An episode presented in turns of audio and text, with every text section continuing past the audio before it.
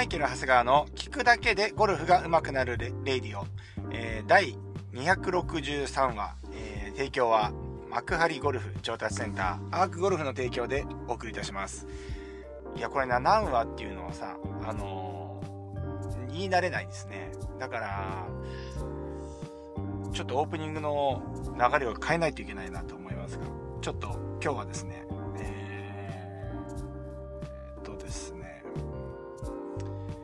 今ね、あのー、ここ何何日かで、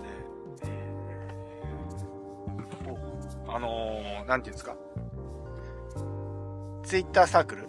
ツイッターサークルを始めたなんて、ツイッターで、あの、この聞くだけでゴルフが上手くなるレイディオリスナーによるサークルですね。これを発足しまして、えー、今、この収録時点でメンバーが今、2桁超えまして、11名となりました。まあ、こうなってくると、ちょっとずつ活発に意見が交換されるようになってくるのではなかろうかと、期待をしております。私、マイケル・ハタガでございます。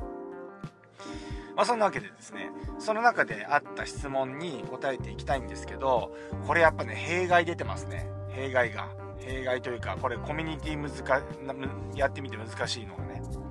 で、やっぱこう、みんな何悩んでるのかもちょっとわからないところもあるので、まあ、ツイッターサークルで出てきた質問とか悩みをこのレイディオで答えていこうかなっていうコーナーっていうかね、あの回もあるんですよね。前回は、あの、デイビーさんのね、話をしましたけど、えー、これさ、やっぱ今までは、まあ、いわゆるその、レイディオでこれ言うっていうのはね、匿名だったわけ、匿名というか、僕がある、この、ペルソナっていうのかな、なんかこう、ある、こういう人いるよね。じゃあ、例えば、まあ、こうやってスライス打っちゃう人いるよねっていうのを、仮にその想像の中で作って、その人に対して僕がアドバイスをするっていう立て付けだったわけじゃないですか。で、一応そのレイディオの中では、えっ、ー、と、これは自分自身に言ってますなとか、まあそういう言い方をして、まあ、誰かを傷つけることなく、あの放送してたわけですよね。だから、なんていうのかな、あの遠慮なく本質的なことを言えるっていう環境だったわけじゃないですか。ね。ただね、質問に答えて、ある程度その人の、この人だよねって特定できる状況で、えー、それを言うっていうのは、結構耳の痛い話なんですよね。うん。あの、ここ、特にここの話っていうのはさ、まあ、イマジネーションを発揮してやるからね、あの、まこさんもね、あの、イマジネーションを発揮しながら聞いてくださってるって言ってね、なんかね、コメントいただきましたけど、あのー、そうなんですよ。だからその動きとかなんだとかっていうのは、まあ実際動画にはかなわないわけじゃないですか。か考え方のことをここの中では結構言ってて、もう 8, 8割ぐらい、7、8割もそうですよね、マインドセットとか考え方のところを言ってるわけなんですよね。ただそこに関して僕がすごいそうだよね、こうだよねって特定して言っちゃうと多分その人傷ついちゃうと思うんですよ。ね？だから、これはね、あの何て言うのかな、やってみて思ったけど、難しいよねって思うんですよね。で、まあ、一応その Twitter サークル内で質問が出てくるんで、それを、うん、このレイディオで取り上げると、あ、この人の質問に答えてるなっていうのがサークル内ではバレちゃうということでですね。いやー、これちょっとやりにくい感じになりましたけど、まあでも、あのー、サークルに入ってってね、いただくっていうことは、まあ別にその人のこと悪口を言おうと思って言ってるわけじゃないし、えー、なんていうのかな、あの、嫌いで言ってるわけじゃ当然ないわけですよね。だから、その人が良くなってほしいという気持ちで、あの、結構厳しい、えー、コメントを出したりね、えー、することがあると思いますから、まああのー、それはそれでいいのかなっていうのは思いますね。あのうん。逆に遠回しに言っても、なかなか、あの、伝わりにくいし、また、あの、なんていうのかな、抽象度上げて話しても分かりやすいって思うかもしれないけど、何か違って捉えてしまったりね、することもあると思うから、まあ、ストレートに今まで通り、あの、やってもいい、やっていっていいのかなっていうふうな、自分の中ではそうやって思ってましたけど、まあでもやってみるとですね、意外とこ、こ、っちのメンタル的に、あ、これやっていいのだろうかっていうね、感覚に陥るっていうのは、まあ、実際のその本音のところであります。はい。そんなわけでですね、えー、まあ、あのー、進めていきたいんですけれども、まあ、あの、今回の、今、今、今のこの話をした後に誰っていうのもね、ちょっと言いにくいんですけど、えー、今回はね、柴田さんね、柴田さん。これ悩み深いんですよ、柴田さん。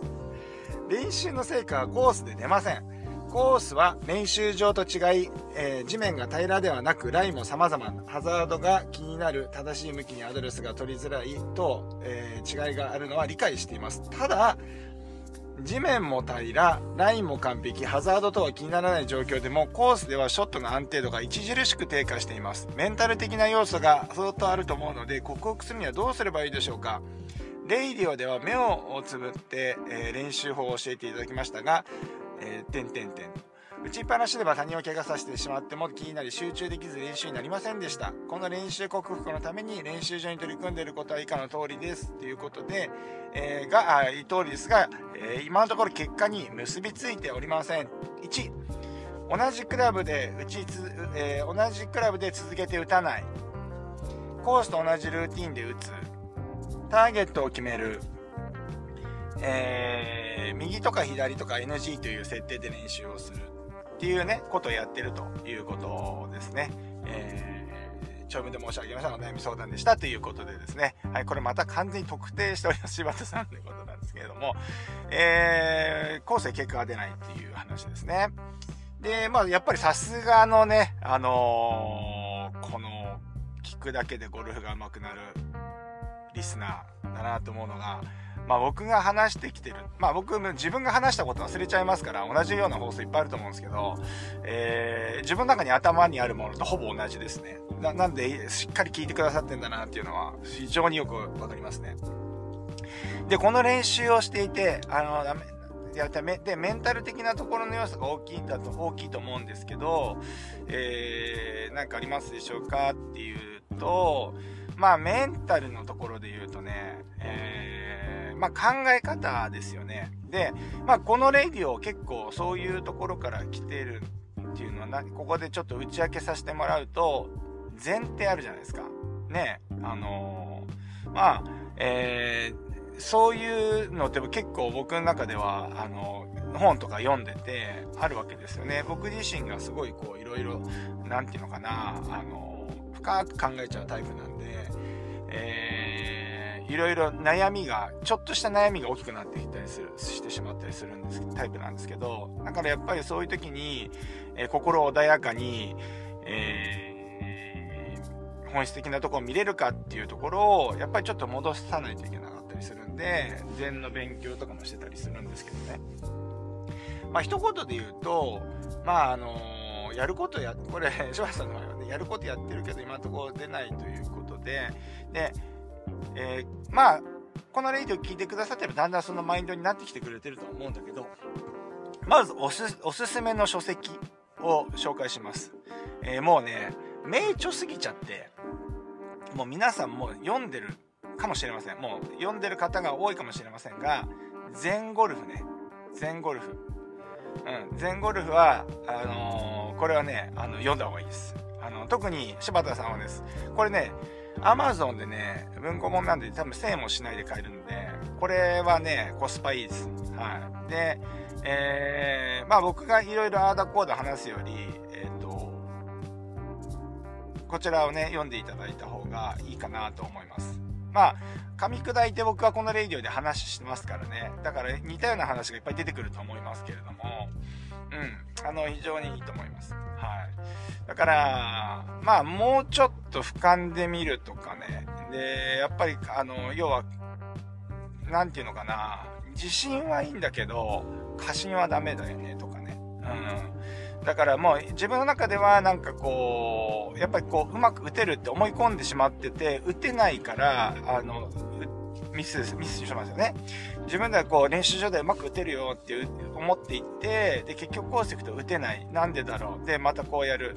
で、あ、自信がなく、自信がなくなってうまく打てないっていう、このね、悪いスパイラルに入りやすいじゃないですか、そうなってくると。で、やっぱ過信ってね、やっぱり、ね、ちょっと自分の期待値が高いからね、やっぱりあのー、悪いスパイラルに入りやすいんですよね。うん。なんで、えっ、ー、とまあそのあたりを、なんかこう、なんか面白、面白くて、僕の中で面白いんですけど、やっぱりこうちょっとこのお坊さんの話とか出てくるんで、僕の中ではちょっと滑稽というか、も面白いんですけど、ね。あの、まあなんかその、なんていうのかな、そのケースバイケースをなんかその、あるエピソードに載せながら説明してくれてるので、なんか、あの、参考になるんじゃないかなというふうに思うんですよね。うん。あんまり言うとほら、あの、すごい厳しくなるなってしまうんで、だからその、えー、本を読んでいただければいいのかなと思うんですけど、まあ、マイケル・長谷川的にはですね、まあ、やることやってもらってますよね。で、えー、もう一個ね、そこに付け加えると、練習の時に、えー、っとね、一球のプ,、まあ、プレッシャーが足りないんだと思う。だから、えっ、と、練習の時に、まあさっきの左右、右だけは絶対打たないとかね、左だけは絶対打たないとかね、えー、言ってるんですけど、えー、それってまあ一応プレッシャーをかけてやってるんですけれども、行ったら行っちゃったになってると思うんですよね。だから、絶対に行かさないとかね、最後の1球。これね、結構あの、この間ね、えー、辻村コーチってるじゃないですか。上田桃子さんとか、え、吉田優里さんとか、まあなんかすごいその、まあ、有名プロコーチですよ。がやってるのとかは、やっぱりね、最後の練習の最後はですね、まあ、上田桃、その中でね、上田桃子さんはですね、すごい勝負強いと。勝負強いショットが打てると。ね、やっぱりこう、プレッシャーかかった状況でも、もうほとんど打点がずれないとかなんですって。うん。だから、すごいそういう意味では、あの、強い選手だなっていう話をしてたんですけど、えっ、ー、とね、やっぱりね、練習の中で最後の1球、これをが、あの、決まらなかったら終わらないみたいな感じで、プレッシャーをかけてやってるみたいなんですよね。そう。だから、ある意味そのストレス体質をつけるためにも、やっぱりちょっとそういう練習をした方がいいんじゃないかと。うん、で、まあ、だからショット、別にそれをショットでやる必要もなくて、えー、パターバットをね、あの、すごいスパルタ的な、レ、あの、アドバイスになっちゃうんだけど、パターマットを、あの、があるとすればですね、まあそこで毎日100球やると。で、100球、だから100球外したら、あの、外したらまたゼロに戻るっていうね。で、これやらな、終わんなかったらね、終わらないっていうね。とかね。そうするとやっぱ99球目って、あの、プレッシャーかかるわけじゃないですか。だから、左右にどうのこうの打たないっていうのも一緒ですよね。だから、20球連続、あの、右に打たないとダメとかね。左に打たないとダメとかね。えー、もっとそれは制約かけていいですよ。右手前じゃなきゃダメとか、左奥じゃなきゃダメみたいなのを、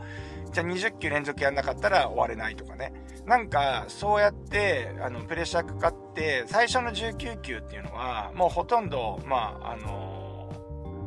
ー、ていうのかな。全く、うん、まあ、あの、プレッシャーかかんないですよね。まあ、まあ、大体15とかになってくると、ちょっとずつかかってくるかもしれないけど、最後の20球目の1球っていうのはめちゃくちゃ多分、あの、プレッシャーかかると思うんですよね。だからコースってこんな感じだと思うんですよ。だから、あの、なるべくそのコースの状況に合わせた形で、え、やるっていう風にしてもらえるといいんじゃないかなと。それはもうプロも実践してる練習なんで、まあ、あの、皆さんもまあ真似しやすい。うん、プロだから、プロだからできるよねっていう話じゃないと思うので、まあやっていただいてもいいのかなというふうに思います。はい。うん。そうですね。だからまあそうするとコースとかで、え、結果があの出やすくなるんじゃないかなっていうふうに思うんですがまあでも話を聞くとまあコースまあ現実のねこのファクトだけを聞くとですねやっぱりあの練習場で当たってるのにコース行くといかないっていうのはうーん多分ボールの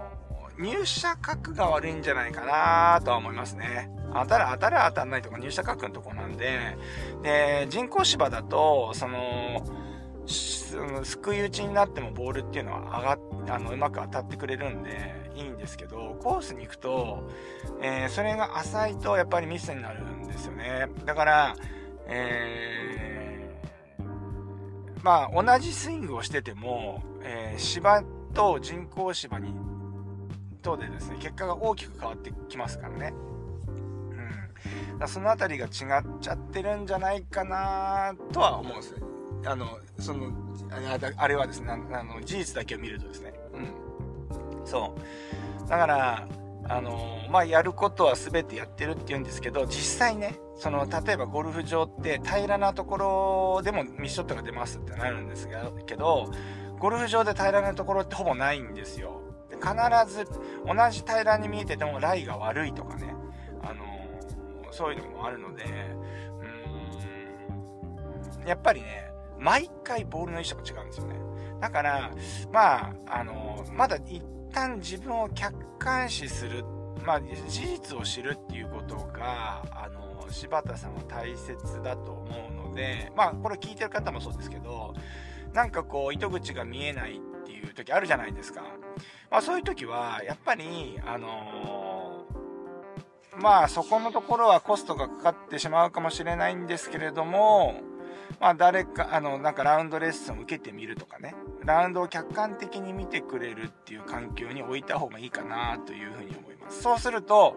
あ、コースじゃこうなってるんだな。練習場とこうが違うんだなとか、あ、練習場とスイングほぼ一緒だけど当たらないっていうのはボールの位置がこうなんだなとか、まあ、スイングのこういうとこは足りないんだなっていうのが、こうして見えてくると思うので、あのまずは、あの、事実を知るっていうことも大事なんじゃないかなまあ、ラウンドレッスンもね、結構今お金かかるんで、まあ、あの、いや、手軽にできることであれば、まあ、気楽な人、一緒に回ってもなんか、何でも頼めるような人と、まあ、プライベートのラウンドにして、えー、ビデオを、えっと、なるべく一日通して撮ってもらう。うん。で、マイショットまでは無理かもしれないけど、近くにいる時には撮ってもらうっていうような感じにして見ると、やっぱりコースでの現実って見えてくると思うんですよね。あ、こんなボールが左にあるとか、こんな右、まっすぐ向いてる人に右向いてるとか、いろいろ出てくると思うんで、えー、まあまあまあ、でまあそれがね、判断つくかどうかっていう問題もありますけどね。ただそうやって、えっ、と、まあまあ、まずはその事実を知るっていうことも大事なのかなっていう感じはしますね。はい。まあそんなわけでですね、えー、今日もですね、えーサロン、サロンじゃないですね。オンラインサロン、オンラインサロンとは別なんですね。オンラインサロンがちょっと有料になるんですけど、えっ、ー、と、ツイッターのね、えっ、ー、と、リスナーサークルですね。聞くだけでゴルフが上手くなるレイディオ、えー、リスナーのためのコミュニティっていうことですね。これ、こちら無料でね、参加できますので、ぜひですね、あのツイッターアカウントをね、ご用意していただいて、あの入っていただければなと思います。あのこのね、えー、放送の概要欄の方にサークルのリンクを貼っておきますので、こちらから、あのー、アクセスできますので、ぜひ、あの、入ってもらって、いろいろゴルフの学びを深めていただければなと思います。そんなわけで、えー、今日もね、やってきましたが、えー、まあ、263話ですよ。ねこれが1000回記念だったらどうなるんでしょうか。2年で260ってこと8年かかるってことですね。8年かかる。8年のうち、8年のうちもう2年お手が6年か。いやー、じゃあ1000回突破の時ってこのペースでいくと、51歳俺。やってんのかなこの人。51 歳で今の職業、やってんのかな ?1000 回もうちょっと早く突破したいな、うん。ちょっと配信ペース変えなきゃいけないかもしれません。うん。まあそんなわけで、あの、皆さんもですね、えー、なんて言っていいのかわかんないんですけど、まあ、ラウンドでね、えー、コースが出ないっていう方結構多いと思います。そういえば私もですね、やっぱりその練習場みたいには触れないですよ。で、えー、まあ、このあたりも皆さん、あのー、課題であったりもすると思いますので、このあたりもうちょっとね、掘り下げてやっていきたいなと思います。こういうケースはこういう風にやった方がいいよみたいなことをね、このレイディオね、考え方のことをね、やっていきたいと思いますので、ぜひお付き合いいただければと思います。そんなわけで今日もいってらっしゃい。